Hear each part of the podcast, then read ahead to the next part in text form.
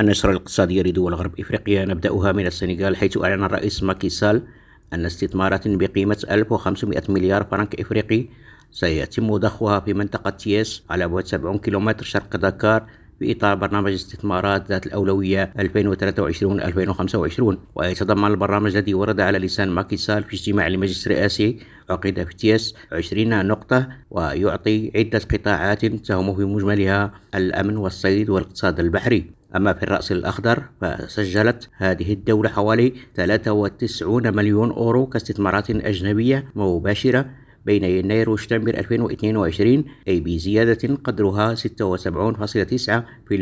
على أساس سنوي. وأوضح البنك المركزي في معطيات حصرتها الوكالة البرتغالية لوسا أن قطاع السياحة في هذا البلد الواقع في غرب إفريقيا يظل مسيطرا على مختلف هذه الاستثمارات. عزيز القضية بجوري راديو.